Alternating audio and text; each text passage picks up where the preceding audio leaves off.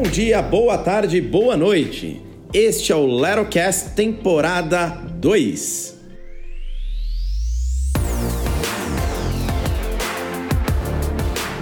Eu sou Márcio Cantelli. Eu sou Roberto Nunes. No episódio de hoje vamos falar um pouco sobre carros, mobilidade, sobre o futuro que foi planejado lá no passado. Será que os carros vão voar? Será que não vão? Os carros autônomos já são uma realidade? Não é? Como é que tá essa história? E para isso a gente resolveu chamar aqui uma mega power especialista no assunto, Júlia Pinhanes, da Continental, que eu descobri que não é só de pneus.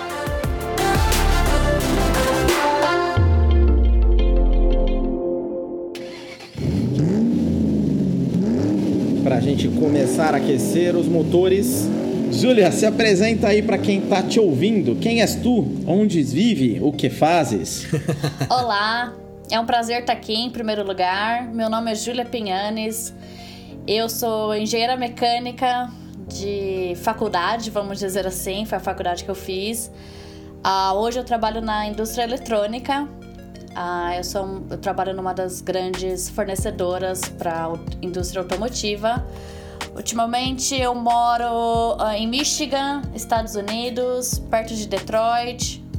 Uh, aqui é um dos berços da indústria automotiva. A gente tem as grandes uh, indústrias aqui, hoje, né? Pelo menos a que a gente chama das Américas. E a pergunta sobre os carros voadores eu não sei responder ainda, mas a gente pode começar a conversar sobre o que a gente tem hoje. Como eu trabalho na parte eletrônica, se algum dia for voar, é a parte eletrônica que vai fazer, é a parte que a gente tá trabalhando hoje. Ótimo, mas antes da gente falar, né, pra frente, vamos sempre voltar que é bacana a gente ter primeiro um histórico, entender um pouquinho de onde a gente veio. Muito bem. Pra chegar até onde a gente tá hoje em dia.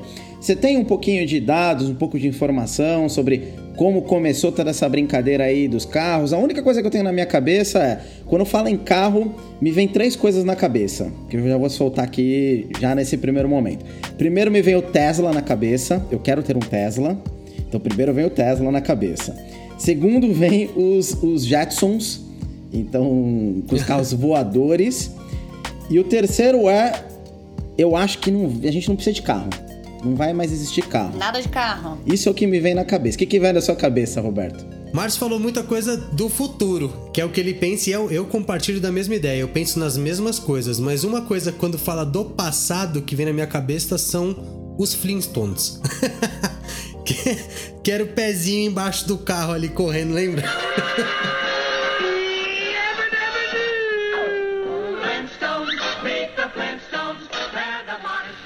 O que, que, é o passado dos carros para você, Júlia? Do transporte, vai, vamos dizer assim. Da mobilidade. Com certeza não eram os Flintstones. A gente não teve essa época, né? A gente só usava uh, o pé mesmo. A gente nunca inventou um carro que fosse puxado por, pela gente. Tudo começou basicamente, eu acho que um, um dos grandes pais da automotiva é o Henry Ford.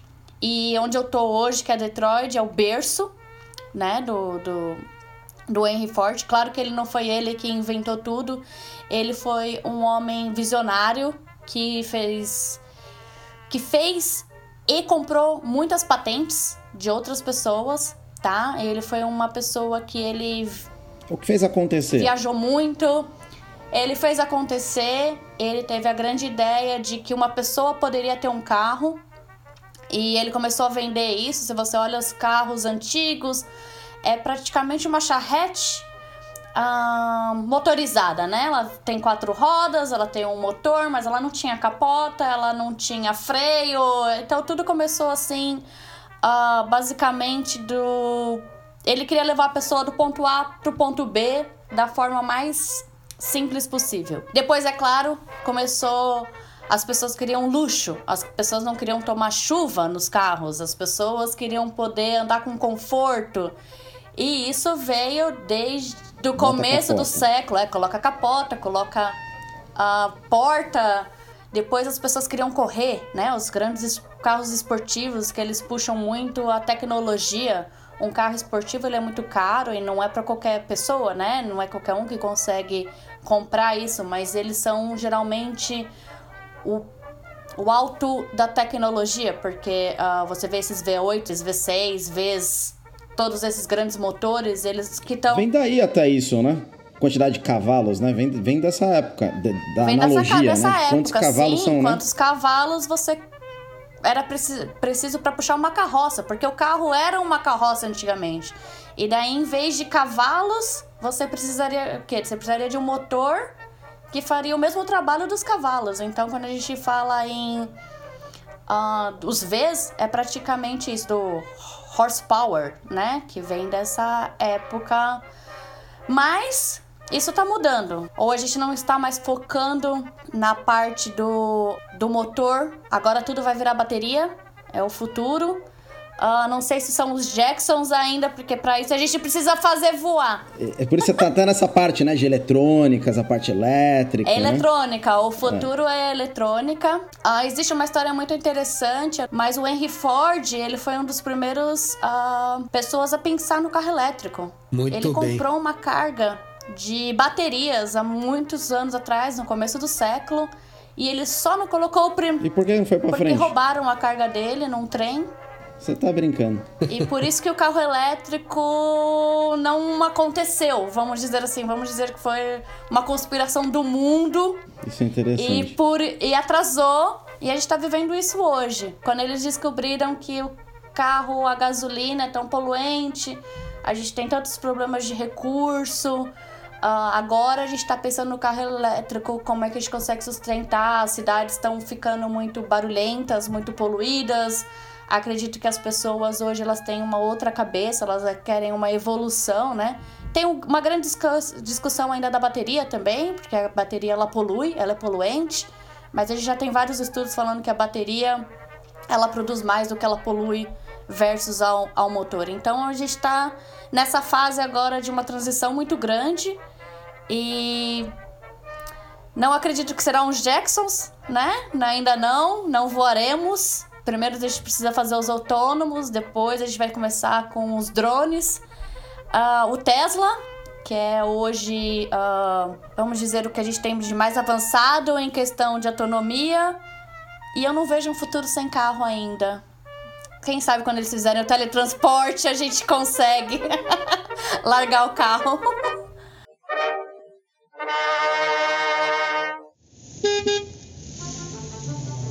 Até quando a gente fala assim, né, de observar, de ver o futuro, de tentar achar uma tendência, a gente sempre vai acabar criando um futuro pautado na referência que a gente tem.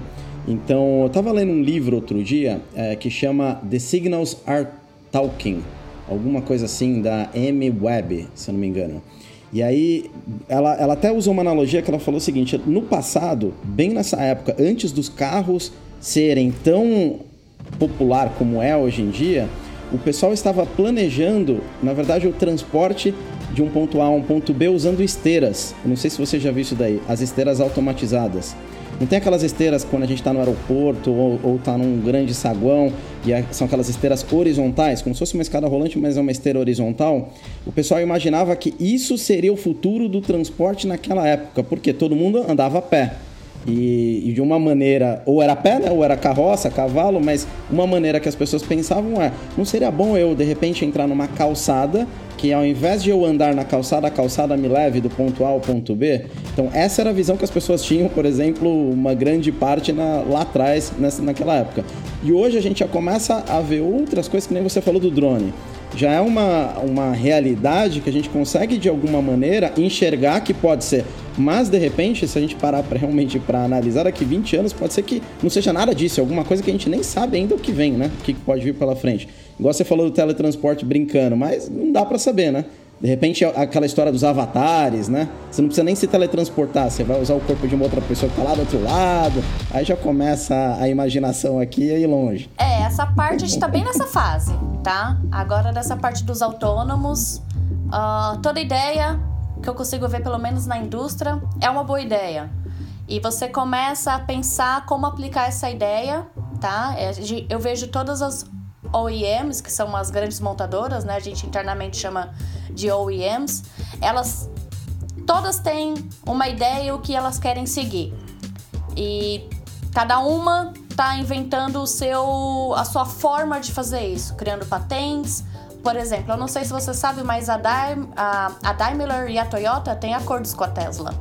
A Tesla não trabalha sozinha. Não sabia disso, não. Eles já têm acordos de, de, como fazer o carro elétrico, o que, que porque tudo hoje é muito caro. Para você conseguir uma nova tecnologia é muito caro. Então, uma empresa, se ela tenta fazer alguma coisa sozinha, a chance dela de falhar é muito maior do que a chance dela de sim. Muito alta. Né? De ela se, ditar o mercado. Hoje a Tesla está ditando o mercado.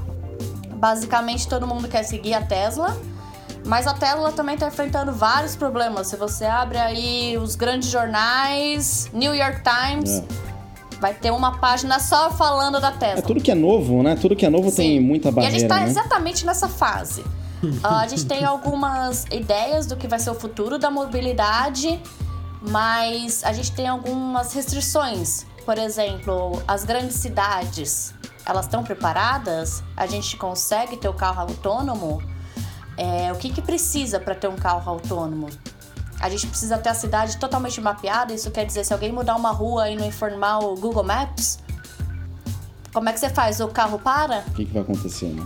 Esse tipo de questões a gente ainda tá discutindo, né? tá a todo vapor. E indo bem além disso que você comentou, né? Entrando aqui também a, o lado imaginativo. Se você tem um carro autônomo, por, vamos imaginar que a frota esteja aí, vai, 100% são carros autônomos. Você não precisa mais ter placa de pare, você não precisa ter, de repente, farol. Teoricamente, você não precisaria, né? Ter um farol ali para um cruzamento, por exemplo. Então, você não precisa, mas você precisa ter toda uma cidade cheia de microchips te dizendo que ali é uma que ali é uma intersecção. Então, ali seu carro tem que parar. E como é que você faz isso numa cidade, vamos falar do tamanho de São Paulo? Tem algumas cidades na Alemanha que elas já começaram a mapear todas as ruas, elas já têm ah, câmeras instaladas em praticamente todas as esquinas, ela já tem ah, radares em todas as posições, então a gente está fazendo já ah, testes, né? Animal. Com esses carros que a gente diz que são totalmente autônomos. Não existe um carro totalmente autônomo hoje, tá? Mas a gente já está fazendo esses testes nessas cidades que são menores, que já estão sendo consideradas, vamos dizer assim, cidades modelos para esse tipo de, uh, de carro. A própria Continental aqui em Auburn Hills, que é perto de Detroit, a gente tem o Coop, que é um ônibus que ele anda no nosso, no nosso estacionamento e ele vai pegando as pessoas e ele não tem ninguém. Ele é Legal. 100% autônomo, mas ele é limitado a um espaço confinado em algumas Controlado horas por dia. Até, né? controlado, com não sei quantos engenheiros atrás dele, só só para olhar bem. isso. Então, é, hoje o carro autônomo ainda ele precisa tirar algumas barreiras para acontecer. Uh, um exemplo, depois vocês podem colocar o link aí na internet. A Tesla os, o carro que, que a gente chama de. que não é autônomo, mas ele tem já a função de que você pode. É o piloto. É o autopilot, né? Autopilot. ele tem, não ele é autônomo, isso. é isso. Mas já foi pego algumas pessoas dormindo no volante e ele andando na estrada. Eu direto. Qual que é o perigo Direto disso? vejo e eu me imagino tendo um Tesla só por conta disso, tá? Eu não gosto de carro, eu digo, eu não sou aquela, não é que eu não gosto de carro, eu não sou aquela pessoa fã de carro, mas eu me imagino fazendo isso. Isso não é bom. Porque eu vejo tanto carro aqui na rua, né? Sempre, por exemplo, na duas semanas atrás eu estava em São Francisco. E eu vi muito carro de muita empresa fazendo teste, sempre, óbvio, com um engenheiro ali no volante. Aqui eu moro em Miami, aqui em Miami também, direto eu vejo. Mas você vê em várias cidades, né, o pessoal rodando e você fala, e aí, eu quero ter um desse, quero ter um bichinho desse daí. E o Tesla é o mais próximo, né, nesse, hoje em dia, de um consumidor, se você parar pra pensar, né? É o Tesla e o Cruise da GM, né? Só que o do Tesla, você vê pessoas dormindo no volante. Literalmente dormindo e o carro Incrível. a 70 milhas por hora. 80, 120 milhas por hora. O carro em si, ele te mostra e ele te alerta e ele fala que você tem que acordar. Mas tudo sozinho. Mas as pessoas estão dormindo. As pessoas estão dormindo, literalmente. Você vê os vídeos, as pessoas estão. Qual que é o limite? O carro não deveria deixar fazer isso, entendeu? Então a gente está debatendo o que, que é seguro, o que não é, até onde o computador ele reage é responsável, igualmente é, né? ao cérebro humano. Tem vários estudos é um, vai ser um longo caminho, mas estamos no caminho agora. Não, tem um ponto que assim, quando a Júlia falou do, do, da questão do Ford lá nos primeiros carros, ele não tinha freio, isso já abriu minha cabeça aqui para um monte de coisa, né? Principalmente a parte comportamental, né? A gente sempre busca, e isso é natural do ser humano, a gente sempre busca o passo à frente, né? E até a concorrência competitiva das empresas faz com que, cara, a gente precisa dar um passo, a gente precisa dar um passo, a gente precisa dar um passo. E esse passo ele só é efetivado a partir do momento que está em uso, né? Porque eu posso imaginar que, cara, um carro que voa, não sei o que, beleza, eu só vou entrar no cenário competitivo como empresa a partir do momento que você coloca esse negócio para rodar. Não só pelo, pelo, pela idealização da coisa, né? Então, quando Ford pensou no freio, foi porque já tinha dado merda em algum lugar, cara. Já tinha. Alguém já se ligou e falou: cara, se esse negócio não tiver como parar, não, a gente não vai funcionar. A gente tá resolvendo o ponto do A ao B, mas não tá 100% eficiente. Tem risco, tem não sei o que. Beleza, colocou o freio. Outra coisa que. E aí, isso eu acho que a gente sempre vai acabar dando um passo na frente, né? Então, se hoje você tem uma tecnologia de autônomo e que em alguns casos não funciona 100%, qual é o papel da empresa? E qual é o papel da responsabilidade de quem está utilizando aquilo? Que acho que entra muito no sentido de, beleza, tem um carro autônomo, esse negócio tem que funcionar, eu tô pagando para isso. Se isso não está 100%, qual é a lei que entra em vigor aqui para falar, cara, pode entrar ou não? Se alguém tivesse travado o Ford lá atrás, talvez ele não ia entender que precisa do freio. Se alguém não tivesse identificado que precisa da capota, sabe assim? Uma coisa é luxo, outra coisa é segurança, mas vamos separar o ambiente aqui. Existe toda uma questão de adaptação de ambiente, que é o que a gente falou, né? Quanto à placa, quanto a farol, quanto a câmeras e etc. Existe uma adaptação da pessoa também. Então eu acho que as pessoas estão querendo dar o passo na frente e as empresas entendem isso como necessidade e acabam investindo e apostando nisso, sendo que às vezes existe um cara, calma, calma, tem que dar um passo de cada vez direitinho para não extrapolar. Outra coisa que a Julia falou que eu achei bem interessante: o Ford ia lá e teve a ideia da, da bateria, e ele já comprava, patenteava algumas peças para entrar dentro do veículo, né? Assim como a Tesla faz hoje, olha que interessante. A Tesla também tá lá pegando parte da Toyota, né? Pegando algumas outras coisas. E isso acho que acaba sendo não é nenhuma tendência, é um fato. E vai continuar assim. Ou seja, eu tenho uma ideia, uma ideia de uma bateria autorrecarregável, não sei o que, não sei o que lá. Cara, eu vou conseguir criar um carro? Não. Mas essa minha ideia pode alimentar uma baita um baita de um produto, de uma empresa, de outra ideia. E eu acho que o que acaba acontecendo, e a Júlia pode até comentar mais sobre isso, é você vai lá e identifica um monte de ideias para colocar dentro desse cenário do seu produto, da sua empresa e tal. Isso é uma coisa que não é uma tendência, é um fato. Sempre foi assim, né? Desde que a gente olha a história inteira. Então, esses dias eu vi, por exemplo, o Rolls Royce do, do, do sei lá, de 2030, alguma coisa assim. Tinha guarda-chuva na porta, tinha um esquema na roda, tinha, cara, tinha tanta coisa. Eu falava, meu, como assim? Os caras estão patenteando o guarda-chuva que vai dentro do carro? Então, estão patenteando o tipo do guarda-chuva que vai dentro do carro, que é adaptado para aquele carro e tal, tal, tal. E a parte interna do carro, cara, se eu for falar aqui, é um, um milhão de itens, né? Não, eu, eu não acredito que tenha sido 100% criação das pessoas da empresa. Eu acredito que tenha um monte de idealização onde a pessoa olha e fala: opa, aquilo ali é interessante, traz para dentro de casa, né? E isso vai continuar acontecendo. Existem esses desafios, né?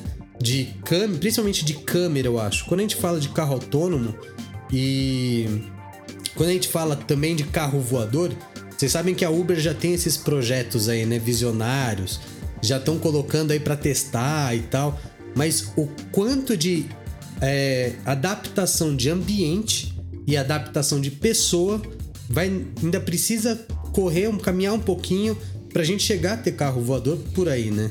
Eu queria dar um passo, alguns passos para trás, que a gente acabou pulando bem aqui para carro autônomo.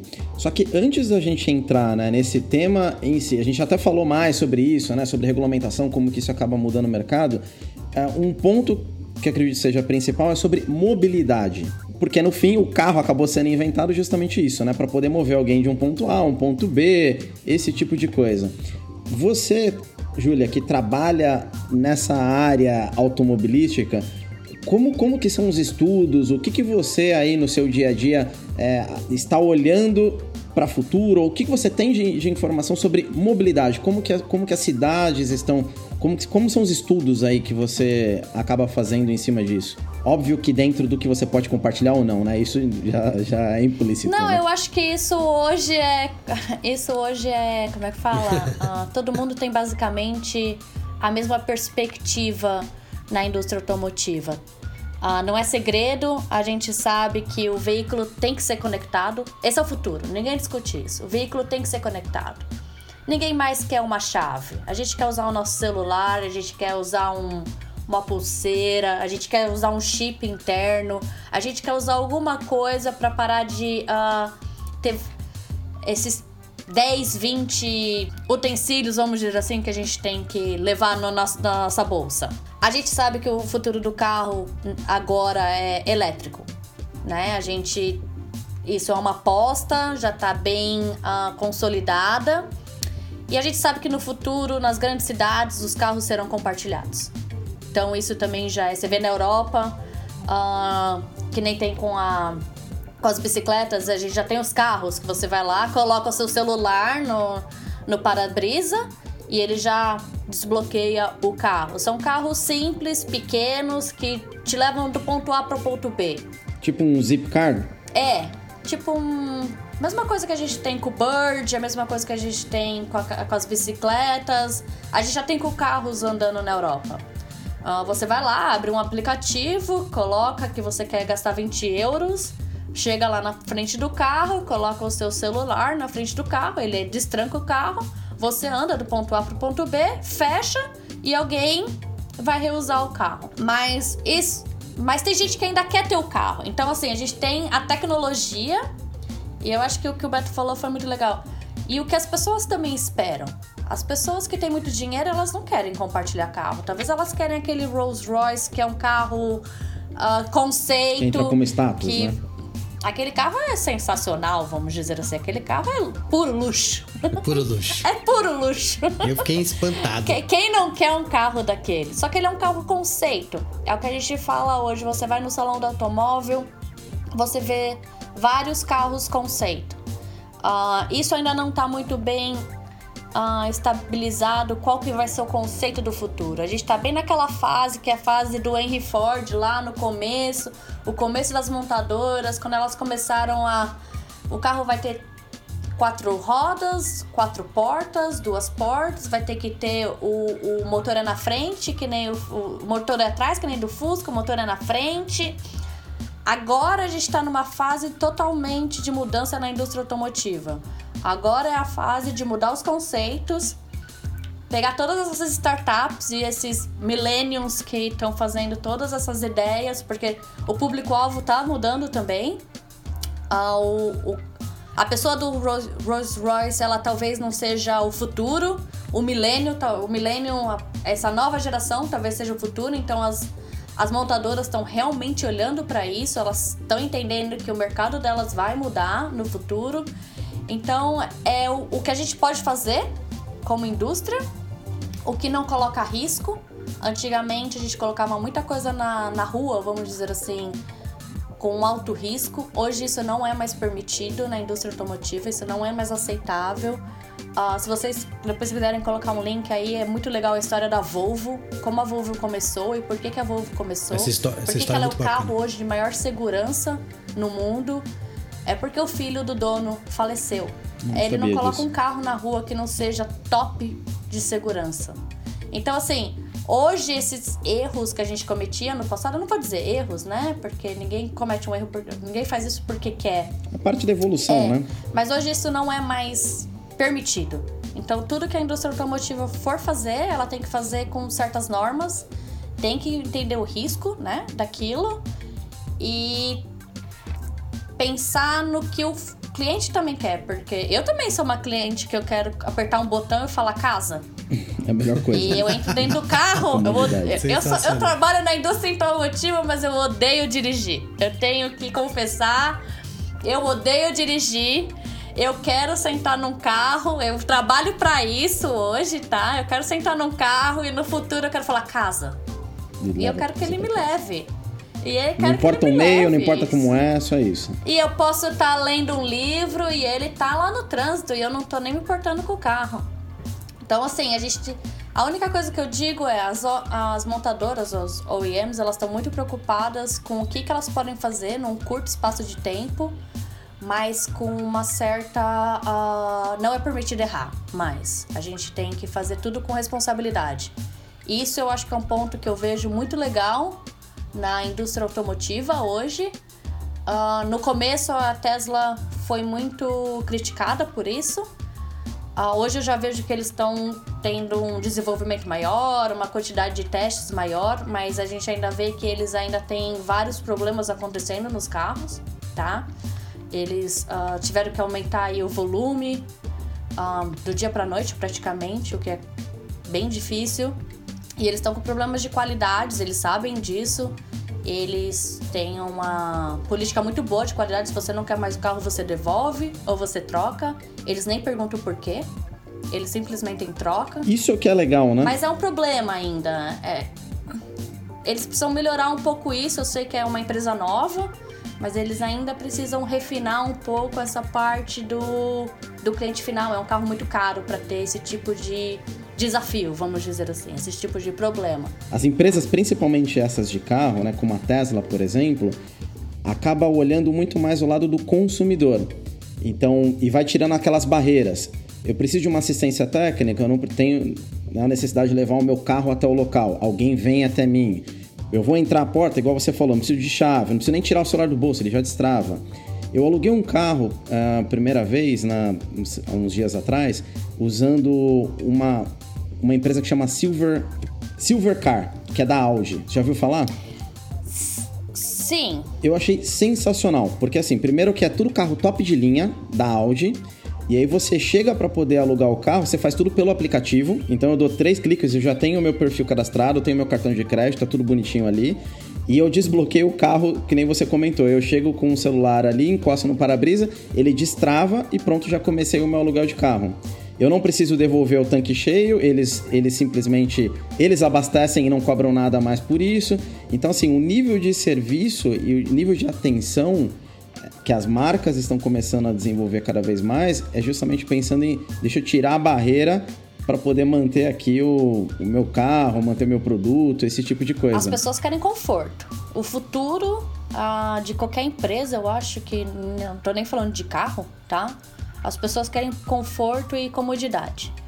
Ah, o, que as, o que a indústria automotiva conseguir fazer por isso vai ser o resultado de quem vai ser. Vai ter futuro e quem não.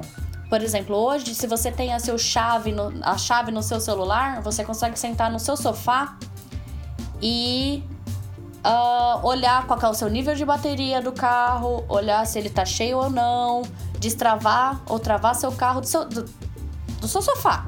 Já esquentar, né? Já, já deixa. Ativa, você Você já- tá numa temperatura negativa com neve, nevar, você já aperta o botãozinho ali, põe a temperatura que você quer para já se preparar, né? Você faz tudo do celular. Por exemplo, eu quero emprestar meu carro pra você. Você baixa o app, o app do, do, do carro, e eu destravo. Eu falo, ó, usa esse telefone com esse e-mail, pode usar meu carro sem problema nenhum. Eu tô compartilhando a minha chave do carro com ele. Então, assim, as pessoas no futuro não querem conforto. Por exemplo, essa parte do, do- da chave já é uma realidade. Os próximos model years, o que a gente chama os próximos anos, as pessoas já vão estar com isso. Os carros já vão ter isso, né?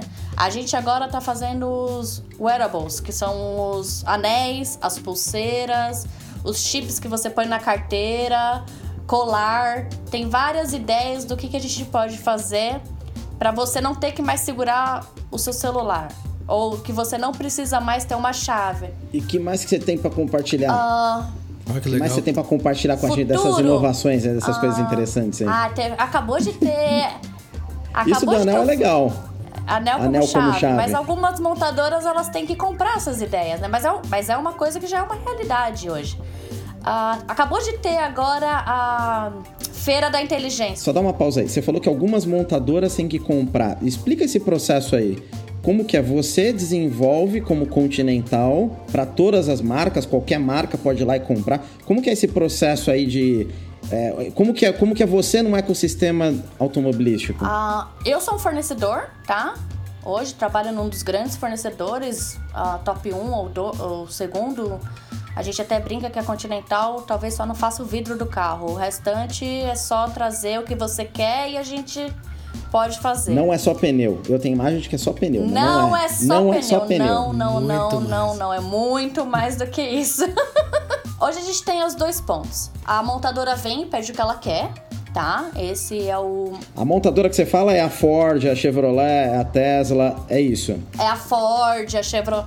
Elas têm esse nome hoje porque basicamente elas montam, elas não desenvolvem. Quem desenvolve são os fornecedores. Ah, tá. tá? São os grandes fornecedores do mundo. E a gente tem a nossa parte também de tecnologia. A gente vai e fala, a gente tem a chave no celular. Então a gente, tá, a gente tem um programa que se a montadora quiser, ela vem comprar da gente e ela pode instalar no próximo Model Year dela. É claro que cada uma tem uma restrição. A Ford talvez queira que seja tudo preto e azul. A Chrysler porque é Fiat que é vermelho e branco. Aquelas, vamos dizer assim, as coisas que vai ser específico da montadora, né? Mas a gente também desenvolve. A montadora não cria nada? Não, eles criam. Tem. A Ford não, não cria nada, a Tesla não cria nada, não tem equipe não, que faz eles, essas eles coisas? Tem, tem, tem essas duas possibilidades. Eles vêm e pedem e a gente faz, ou a gente inventa e vende. A gente tem esses dois caminhos hoje. A, a, a Continental ela é uma empresa de tecnologia mesmo. A gente tem patentes, a gente tem estudos, praticamente boa parte do nosso time na Alemanha, eles estão fazendo essas coisas mais novas, eles estão implementando essas tecnologias, criando coisas, né? Então, a gente tem as duas opções. Ou a gente faz e vende, ou eles pedem, e a gente é claro que vai fazer também o que eles querem. E Júlia, você acha que a Continental um dia vai fazer o próprio carro? Não. Ou alguma dessas concorrentes da Continental, você acha que não?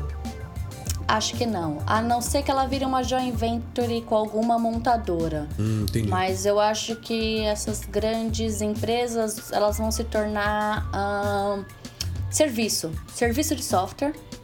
Hoje um carro ele tem muito mais linhas de código do que um avião. Eu não sei se todo mundo sabe Uau, disso. Não. Mas o que tem dentro de um carro hoje é muito mais do que tem dentro de um avião em questão de eletrônica. E não é pouco, são ah, eu posso pegar os dados, até depois a gente pode falar, mas é muito mais do que tem dentro de um avião. Então, se você pensar, hoje um carro ele tem muito mais tecnologia instalada já do que o próprio avi avião. Eu sei que é assustador.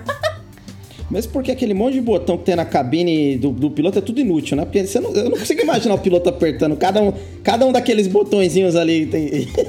é manual. Muita coisa no avião ele é manual ainda. Ele é mecânico, ele. Uh...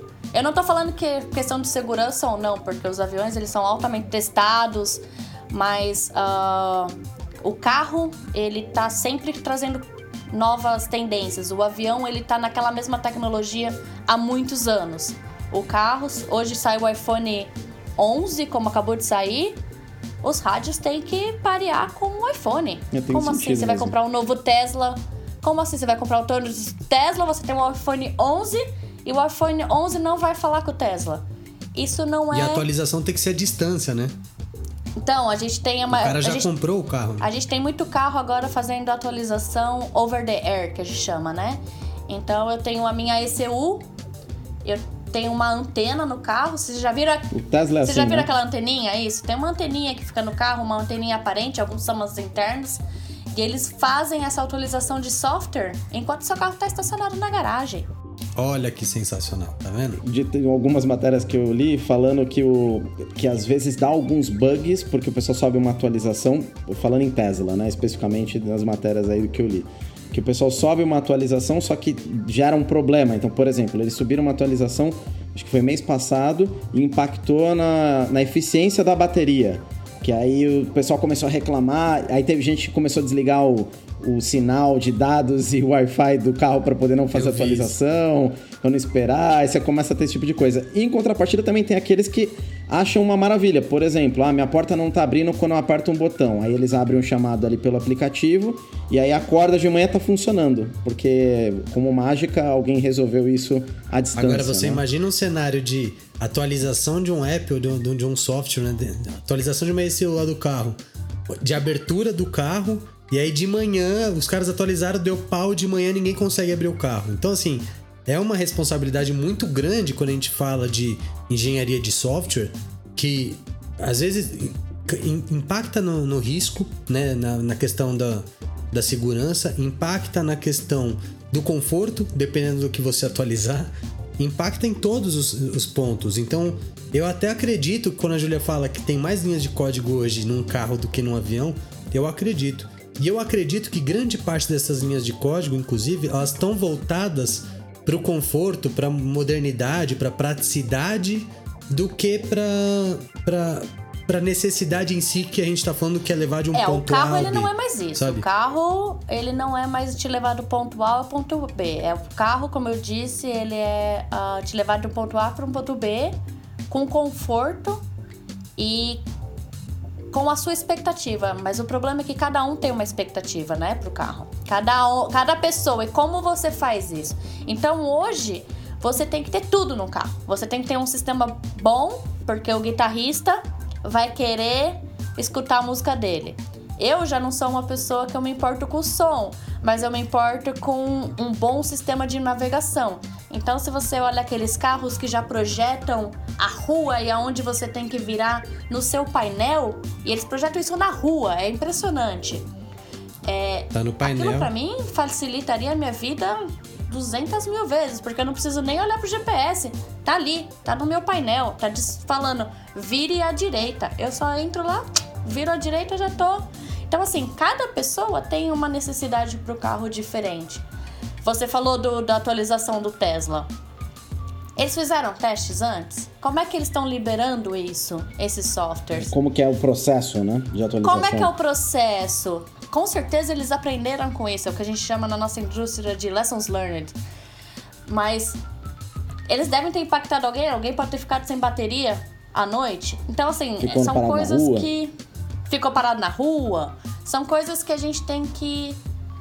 São novas, estamos aprendendo muito, mas tudo que a gente coloca no mercado tem que ser feito com responsabilidade. Eu acho que esse é o maior ponto aqui. Porque as inovações estão muito rápidas. Muito rápidas. Tem uma coisa que eu vi uma vez que o pessoal fala assim: ah, o toda necessidade começa lá, no, parte de um ponto, parte de um princípio, né? Então, quando você tem lá a necessidade de levar de um ponto A ao B, ok. E aí, a partir do momento que você atendeu uma necessidade, você vai ampliando, focado sempre em comodidade, praticidade, blá blá blá, um monte de coisa, beleza. Aí isso abre um leque gigantesco, inclusive para qual é o público. Eu vou dar um exemplo. Alguém já parou para imaginar uma Ferrari autônoma? Cara, qual, qual, qual é a lógica de alguém ter uma Ferrari autônoma, entende? Sendo que o negócio tá para quem dirige ali, não é só a parte exterior. Então, assim, começa a ter diversos públicos e diversas necessidades, onde, que nem pra Júlia, é mais interessante ter uma forma de um navegador mais interessante. Pro outro, vai ser uma maior praticidade de carro conversível e, né, fecha, fecha e abre capota ali. Pro outro é o som, pro outro é o autônomo, pro outro, cara, eu não quero carro autônomo, eu faço questão de dirigir, eu gosto de dirigir, né? Então, começa a abrir um leque tão grande e até uma provocação maior. O dia que existir um teletransporte humano, o que acontece com o carro? Eu acho que grande parte some. Então, sempre a gente tá indo parte de uma necessidade e aí ocorre uma ramificação disso, até que chega uma hora que, cara, qual é a necessidade atual, né? A gente já tá vendo uma grande onda de gente que não quer ter carro próprio, né? Ok, e pra pra essas pessoas, tanto faz se é autônomo ou se tem alguém dirigindo. Talvez ela até prefere alguém dirigindo pra ir conversando. Então você começa a ramificar tanto que o. E o cenário muda. O cenário muda, muda, muda muito rápido. E por conta da tecnologia, muda cada vez mais rápido, né? A gente sempre tá ali dando um passo de cada vez, mas buscando qual é o vigésimo passo, qual é o trigésimo passo. Talvez quando chegar lá já é outra necessidade, já é outra coisa que você tem que atender. É, é um desafio. O que a Júlia fala, a atuação da área dela é um desafio muito grande, principalmente no setor automobilístico que muda tanto e tão rápido, né? Deixa eu só contar uma história, outra história, outra, outro fato interessante. Quando a indústria automotiva começou com o carro elétrico, o carro elétrico não faz barulho, né? A gente não tem motor. Então ele é silencioso. Os clientes ficaram assustados. Porque eles não sabiam, porque eles não sabiam se o carro estava ligado ou não. Os primeiros carros elétricos, eles colocaram barulho para dizer que o carro estava ligado. E agora a gente tem o que a gente chama de pedestre alert, que é um sistema que é para avisar o pedestre que você tem um carro, porque o carro tá tão silencioso hoje que como é que você vê que um carro tá chegando hoje? Você escuta o barulho, você dá aquela parada. E se o carro é elétrico, você não escuta. Então a gente, a gente tá. Parece às vezes até bobo, mas a gente está enfrentando esses tipos de desafios hoje. É muito engraçado essa parte da indústria automotiva. Eu não trabalho com, diretamente com isso, mas eu vejo, né, e tem as feiras e toda a informação que circula na minha empresa, que às vezes uma pequeno, um pequeno ponto faz toda a diferença para é. ser viável ou não. Olha só, em Continental de ferradura para touchscreen no vidro do blá. então assim, vamos partir aqui para uma finalização.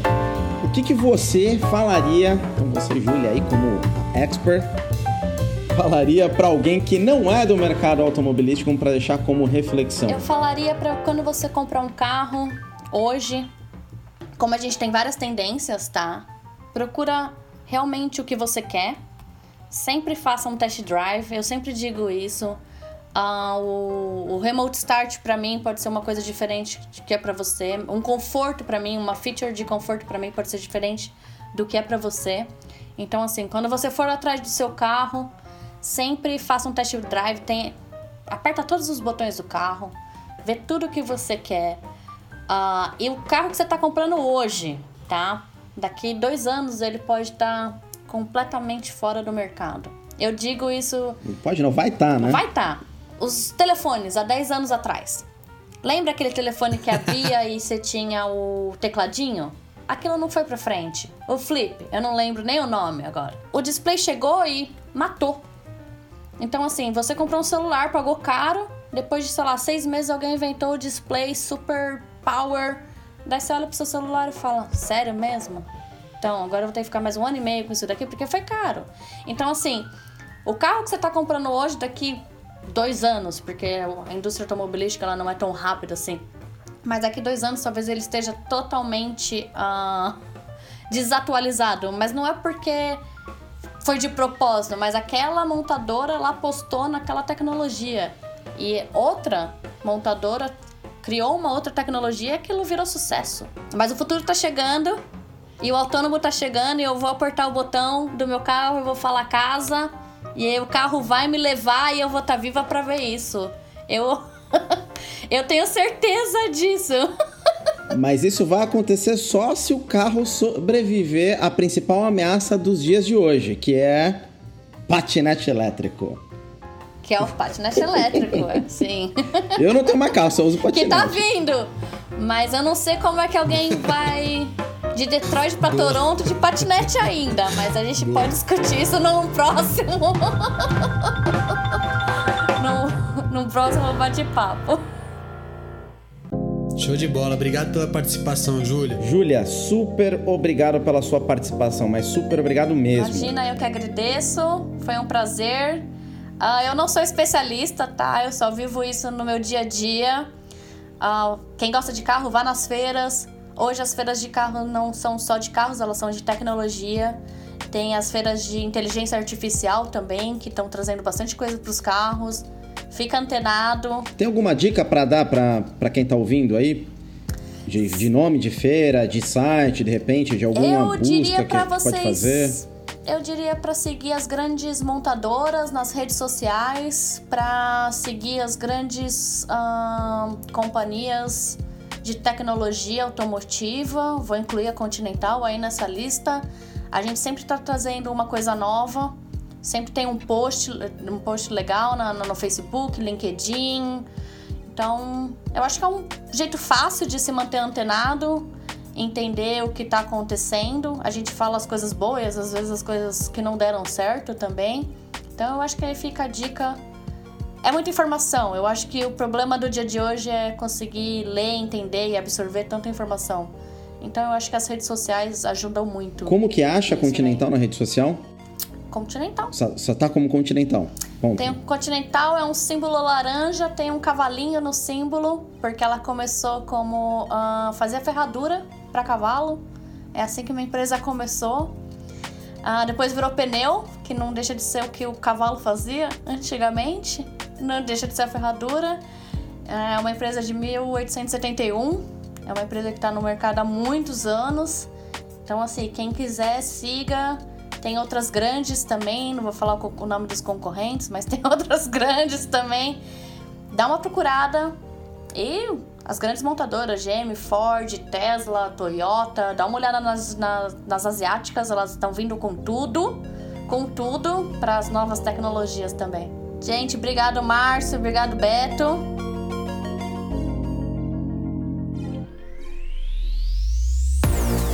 E a gente encerra esse nosso bate-papo por aqui. Ficou um pouco mais longo do que a gente está acostumado a fazer, mas a gente está testando aí, brincando com diferentes formatos. Espero que você tenha gostado. Manda o seu feedback. Tem alguma pergunta, algum comentário, quer complementar? Só enviar um e-mail para a gente pelo alô@lerocast.com ou acesse lerocast.com e envie através das redes sociais. Valeu e até o próximo episódio.